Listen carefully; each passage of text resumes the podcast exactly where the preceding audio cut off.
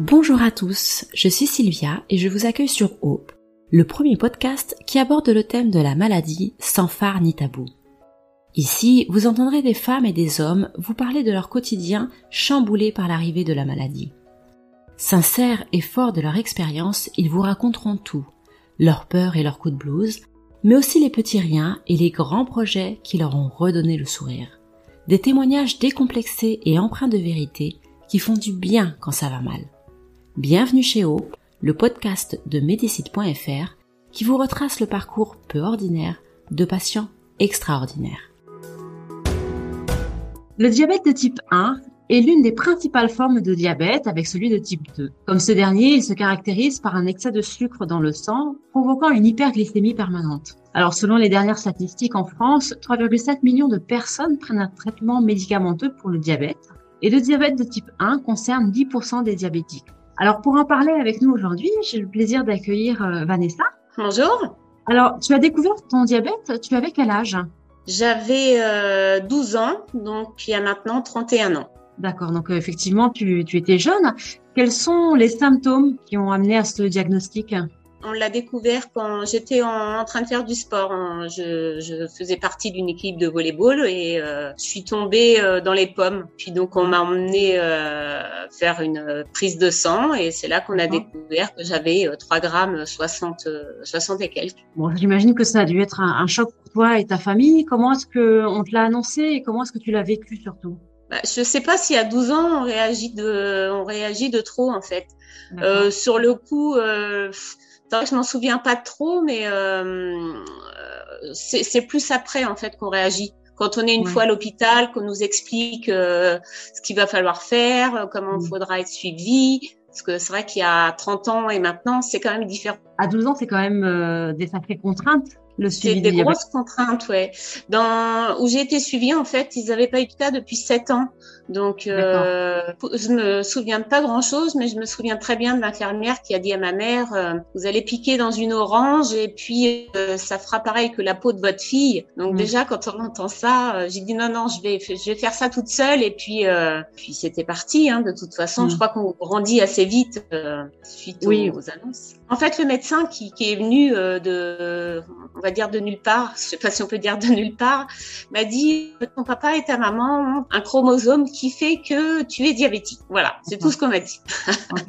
Donc, euh, je sais pas si on présente ça comme ça maintenant, je crois pas, hein, mais. Euh... Et du coup, euh, dans ton adolescence, est-ce que de quelle manière ça a impacté ton quotidien, ta vie scolaire? Euh, ça a été euh, très compliqué. Je l'ai pas euh, forcément très bien vécu. Je me suis souvent cachée parce que bah, il y a 30 ans, il n'y avait pas de pompe. On se piquait avec des seringues. donc, je mettais ça dans mon sac. J'allais dans les toilettes, etc. Donc, pour ma scolarité, en tout cas au collège, ça a été, ça a été très compliqué. Tu te piquais combien de fois par jour? Je me piquais quatre fois par jour. Je me suis piqué 26 ans, quatre fois par jour. Et aujourd'hui? Aujourd'hui, je suis avec la pompe à insuline depuis depuis cinq ans. Depuis cinq ans, depuis que j'ai commencé en fait à faire de la course à pied. Donc effectivement, euh, tu as une particularité, c'est que tu es très sportive et euh, tu t'es lancé des grands défis. Ouais. Est-ce que tu veux nous en parler un petit peu? Euh, En fait, euh, je crois que c'est ça a toujours été ce qui m'a manqué de, de, relever des défis en fait. Et, mmh. euh, et j'ai commencé donc par le marathon de New York parce que je suis une amoureuse des États-Unis. Mhm. Et, euh, et, du jour au lendemain, je me suis dit pourquoi pas faire le marathon de New York avec euh, avec mon petit diabète. Donc euh, donc j'ai commencé à m'entraîner en, en 2015 et euh, j'ai fait le marathon en 2017. D'accord. Et avant de te lancer ce défi, tu courais déjà ou pas du tout? Non non, je, non, non, je, non, non, je courais pas du tout. J'ai commencé en 2015, donc euh, ça fait euh, six ans. Oui. Donc j'avais 37 ans. D'accord. Et du jour au lendemain, tu te dis, bah voilà, du jour au lendemain, je sais pas, ce qui m'a pris. je vais faire le marathon. Exactement. Je sais pas. Alors vraiment, euh, voilà, j'y ai pas pour terminer première et j'en mhm. étais très très loin. Mais mon seul objectif, voilà, c'était de finir et euh, d'arriver en bon état. et alors, comment s'est passé tes entraînements et puis surtout, comment s'est passé ce fameux marathon? Euh, mes entraînements, donc euh, j'ai été épaulée d'une coach qui m'a qui m'a appris à courir hein, parce que mhm. ça, ça s'apprend aussi de toute façon. Et comme moi j'ai aussi le syndrome des jambes sans après 17 heures, je peux pas. Enfin, j'évite de faire du sport, ce qui m'empêche de dormir. Euh, et euh, j'ai eu beaucoup de bobos, de tendinites, etc. Mais bon, bah, l'entraînement, j'ai fait comme je pouvais. Et puis je me suis lancée, euh, je me suis mise sur la ligne d'arrivée, euh, enfin la ligne de départ plutôt pour le marathon de New York. Ça a été une expérience euh, incroyable, euh, puissance 10 000. J'imagine. Alors juste effectivement, tu parlais euh, du syndrome des jambes sans repos. Alors on va on va revenir un petit peu dessus. En fait, c'est euh, un ensemble de symptômes qui se déclarent euh, en général plutôt le soir. On ressent des fourmillements, des brûlures, des picotements et une envie irrépressible de, de bouger ses jambes. C'est bien ça? C'est ça. C'est, euh, on a l'impression en fait qu'on a une armée de fourmis qui vous montent dans les jambes et euh, les jambes elles bougent, euh, elles bougent tout le temps. Alors le problème, c'est que du coup, bah, les nuits sont difficiles et souvent les patients souffrent de somnolence et d'une grande fatigue après pendant la journée. C'est ce que tu ressentais aussi? Euh, je sais pas si je m'y suis habituée en fait parce que j'ai découvert ça il y a il y a 20 ans. Enfin, j'ai vu un reportage en fait sur TF1 et euh, je pense que les neurologues euh, en savent pas trop même maintenant en fait sur ce sujet-là. Donc euh, moi j'ai un traitement qui est normalement euh, donné aux, aux personnes qui ont la maladie de Parkinson. D'accord. Donc euh, c'est un traitement que je trouve très lourd, que j'aimerais arrêter, compenser mhm. par d'autres, peut-être une alimentation meilleure ou je sais pas encore euh, en fait, euh, je sais pas encore, mais mhm. c'est c'est contraignant parce que si si ce cachet-là je le prends pas le soir, c'est une cata. Par contre, c'est vraiment l'autre jour il m'en reste un et j'en ai trois cachets le soir et je l'ai senti en allant me coucher en fait. Mes, mes jambes ont envie de bouger tout le temps. Et soit ça t'empêche de dormir tant que j'ai pas trouvé euh, le repos euh, avec mes jambes, euh, mm. c'est impossible, impossible. J'ai une, moi j'ai une couverture qui est très légère, que ça soit en hiver ou en été, parce que je supporte pas d'avoir mes jambes en dessous, hein, les grosses couettes comme souvent les gens ont. Hein.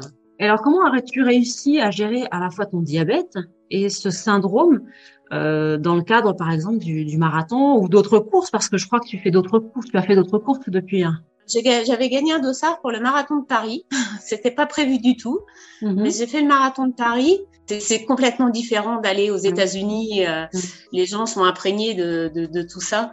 Après, j'ai fait euh, Chicago, euh, exceptionnel, et Berlin exceptionnel aussi. C'est euh, c'est voilà quand on le finit, on se sent fier de soi. Je pleure comme une madeleine à chaque fois, au milieu de la course, toute seule d'ailleurs. Mais voilà, c'est l'histoire d'être, euh, voilà, je suis de moi, je l'ai fait. Et, euh, évidemment, j'aimerais bien m'améliorer, mais euh, bon, voilà, ça, je l'ai fini. C'est déjà pas mal. Ben, c'est déjà beaucoup même. Mais comment justement tu arrives à gérer à la fois le diabète et ce syndrome des jambes sans repos? Euh, je sais pas si gère, je fais avec. Je pense que le diabète est plus facile à gérer que les jambes sans repos. Parce que euh, voilà, si je suis en hyperglycémie, euh, je sais souvent que ça sera de ma faute. Mhm. j'ai, euh, j'aime bien grignoter, ce qu'il ne devrait pas dire, mais je, je me prive pas en tout cas. Donc, donc voilà. Et les gens, enfin, la récupération est souvent importante quand on fait de la course à pied. C'est ça mhm. qui est le plus contraignant en fait. C'est, mais je crois que de, depuis longtemps avec le, le parcours que j'ai eu sur différentes choses, me suis formée cette bulle et euh, je vais pas dire rien m'arrête, mais euh, c'est c'est pas ni le diabète ni les jambes sans repos qui voilà euh, le diabète j'ai mis beaucoup de temps avant d'accepter quand même.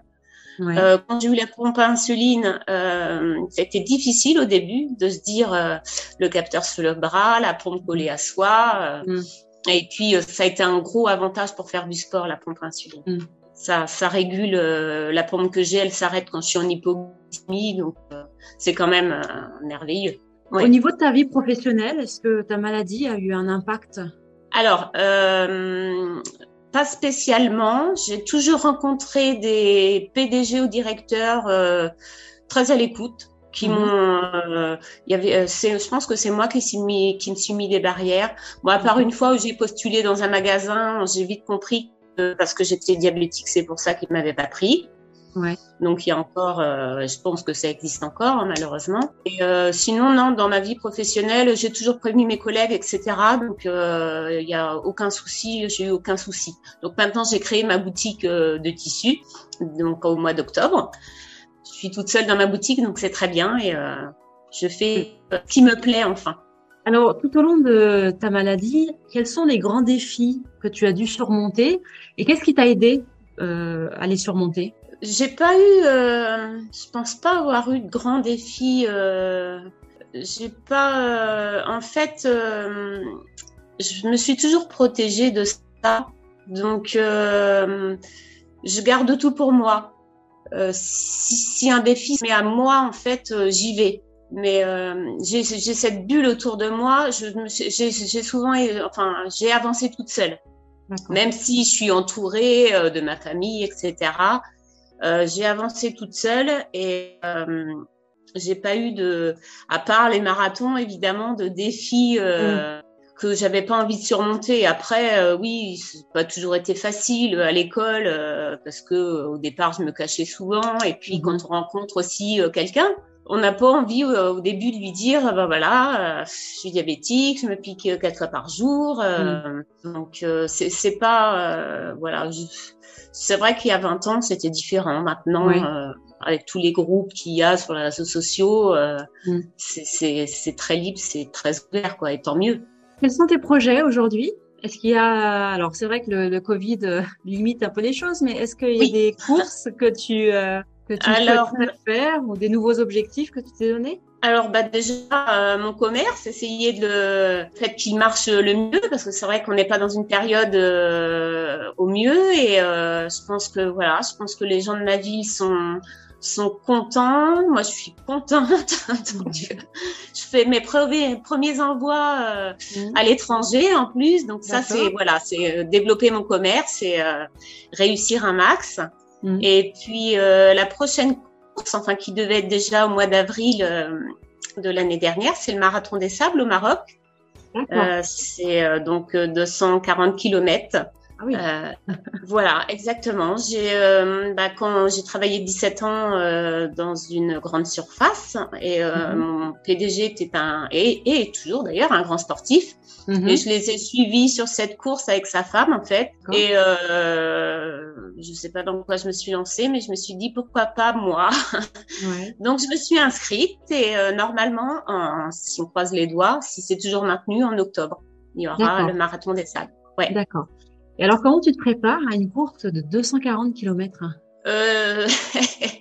Bonne question. Je me prépare à l'instant en fait parce que mm. c'est une course où on n'est pas obligé de courir les 240 km. C'est en six jours. On peut le marcher aussi. Mm-hmm. Et bon, il y a des barrières horaires. Donc, euh, je vais y aller du mieux que je peux euh, parce que c'est vrai que c'est pas évident. Moi, la semaine, je suis au travail du mardi au samedi. Donc, euh, il va falloir que je cale en fait euh, mon dimanche pour ma sortie longue. Mmh. Et en semaine, euh, entre deux et trois sorties, soit le matin de bonne heure ou entre midi et deux heures, en fait, à ma coupure. Après, niveau alimentation, je ne change rien. On verra peut-être au milieu de la préparation sportive. Mmh je me suis inscrite euh, sur internet pour avoir un, un, schéma en fait euh, pour la course, euh, peut-être un plan d'entraînement pour mhm. essayer de le, le, le, tenir en tout cas. Et bah, je suis à fond. Et puis je m'inspire aussi des autres euh, des autres personnes qui sont diabétiques euh, que certaines qui font euh, des choses extra quoi que je pense mm. d'ailleurs que vous avez peut-être interviewé déjà plusieurs bah, sur la type 1 running team de mm. Paris avec David Limousin.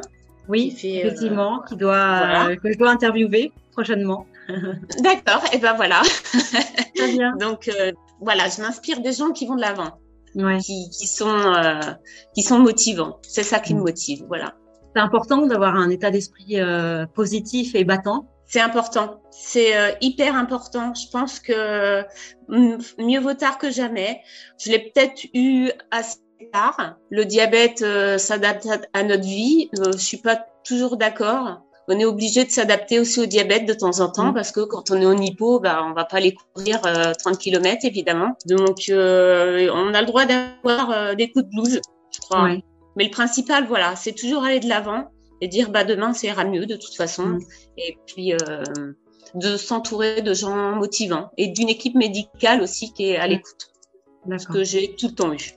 Est-ce que tu aurais un conseil à donner euh, si, enfin, Je pense qu'il y a plein, plein de conseils hein, qu'on peut donner, mais est-ce qu'il y en a un en particulier euh, qui peut-être t'aurait aidé si on te l'avait donné, mais qui pourrait aider aujourd'hui les, nos auditeurs? Je sais pas si j'ai un conseil à donner parce que je crois qu'on réagit tous différents avec notre maladie, mais euh, je pense que le principal quand on découvre qu'on a une pathologie en fait, c'est de savoir s'entourer d'une bonne équipe médicale. Mm. Qu'elle soit à l'écoute, de pouvoir peut-être en parler aussi. Euh, moi, j'ai pas eu cette occasion d'en parler à un psychologue des fois euh, de son ressenti, etc. C'est pas une honte d'aller voir quelqu'un pour en parler. Au mm-hmm. contraire, ça peut déjà libérer. Et puis, euh, et puis toujours aller de l'avant, hein, c'est ça. Parce mm. faut avoir un, faut être combattant, combattant et combative. C'est une, une source d'inspiration en fait, euh, des fois de s'entourer de gens, voilà, qui, qui font des choses extra et dire, euh, bah moi, est-ce que je peux faire ça? Et si je peux pas, mm. je peux peut-être quand même tenter. Et puis euh, mm. on verra. Oui, ouais. c'est important de se fixer des objectifs à atteindre. Pour ma part, oui, c'est important de se, fixer des objectifs. Ouais, ouais, ouais. J'ai hâte euh, d'être sur le marathon des sables. Euh, même si je finis, même si je finis derrière, je m'en fiche mm. en fait. Sur celui-là, je sais que ça va être super dur et euh, mais bon, si je peux, voilà, si je vois la ligne d'arrivée, oh là là, ça va être mm. énorme. et eh ben, tiens-nous au courant en tout cas. ouais, yes. Raconte-nous, puis peut-être qu'on aura l'occasion de t'interviewer après pour que tu nous racontes ouais, d'ici là, oui. Passé, comment tu t'es préparé, Les, obstacles que tu as pu rencontrer. On sera ravis euh, d'avoir de tes mm. nouvelles. Merci beaucoup en tout cas Vanessa. Merci à vous. Bah, bon courage pour euh, les préparatifs. Merci. Oui, oui, oui, il va falloir.